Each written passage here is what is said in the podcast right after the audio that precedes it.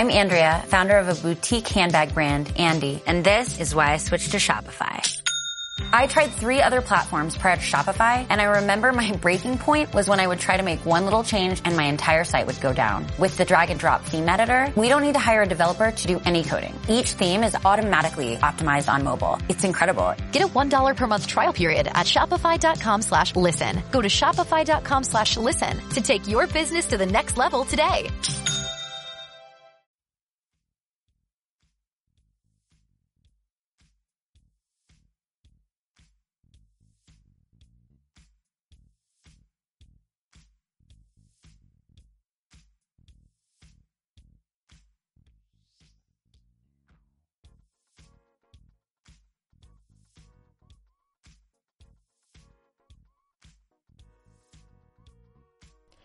Hola amigos, aquí estoy otra vez.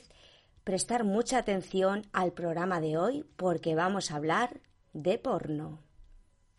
Hoy vamos a hablar de porno, una de mis películas favoritas, Boogie Nights, una película de 1997 de un gran director al que admiro mucho que se llama Paul Thomas Anderson y con unos estupendísimos actores, entre ellos Julianne Moore, Bar Reynolds y Mark Wahlberg, nos relata la historia de un joven actor porno, de cómo sale de su casa y triunfa gracias a su gran talento.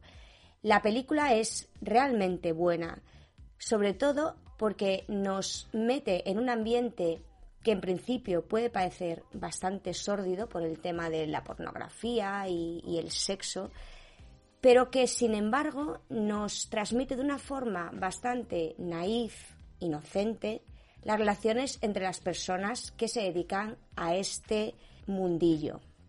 Me gusta además porque es una película que habla de transformación, de la transformación de un modelo de negocio. La pequeña familia liderada por Bar Reynolds, que es el productor, y la encantadora Julianne Moore, un personaje realmente dulce, una madre que sufre por no tener cerca a su hijo, dado a lo que se dedica, lamentablemente, pero que sin embargo es la madre de una serie de personajes que se dedican, obviamente todos, al porno, ya sea como actores o como productores o como cámaras, y nos transmite una cándida imagen de, de una familia que vive un momento de plena transformación. En la industria del porno, que en aquellos años eh, vivía de los cines porno, de, las películas, el impacto del vídeo, el cambio de formato, hizo que la industria se transformara radicalmente. El hilo narrativo de la película relata el momento en el que el mundo del porno está cambiando. Aparece el formato de vídeo, por lo tanto, los, productores, los que se dedican al negocio del porno, los que quieren ganar dinero con ello, ven un filón. Se, se acabó la distribución en cines, se acabaron los grandes formatos, se acabó la contratación de, de actores profesionales que los consumidores de porno puedan ir a, un videoclub a alquilar las películas o comprarlas directamente, obviamente hizo cambiar la transformación del negocio. Esto para el protagonista de la película, pues, es una pérdida de, valor. El protagonista de la película, en este caso Bar Reynolds, que es el productor, considera que hay posibilidad de hacer calidad en su sector. Él quiere hacer arte, quiere elaborar películas con un buen guion que entretengan al consumidor y que lo retengan mucho más tiempo como espectador. Puede parecer gracioso si lo vemos desde otro punto de vista, pero en la película lo interesante es que descubre cierto talento entre las personas que trabajan con él y da con unos chicos que tienen ideas. Él los escucha y gracias a escuchar esas ideas consigue crear un producto que le genera bastante fama. Cuando sucede el cambio de negocio, el impacto para él es mucho más duro porque considera que el éxito que ha conseguido va a ser muy difícil que lo prolongue en la nueva situación.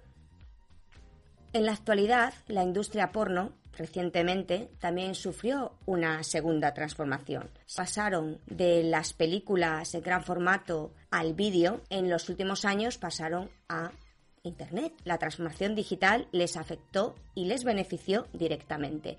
Durante el confinamiento, las suscripciones a una conocidísima página porno se cuadriplicaron. Lo interesante de la película es que los protagonistas son personas, dada su profesión, tienen que vivir ciertos prejuicios que les afectan a sus ambiciones, a sus esperanzas y a su vida personal.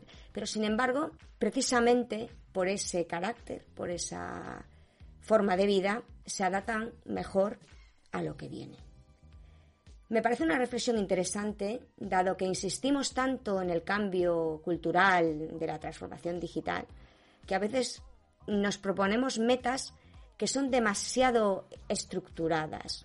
Lo más fácil muchas veces es dejarse llevar y simplemente adaptarse a lo que llega.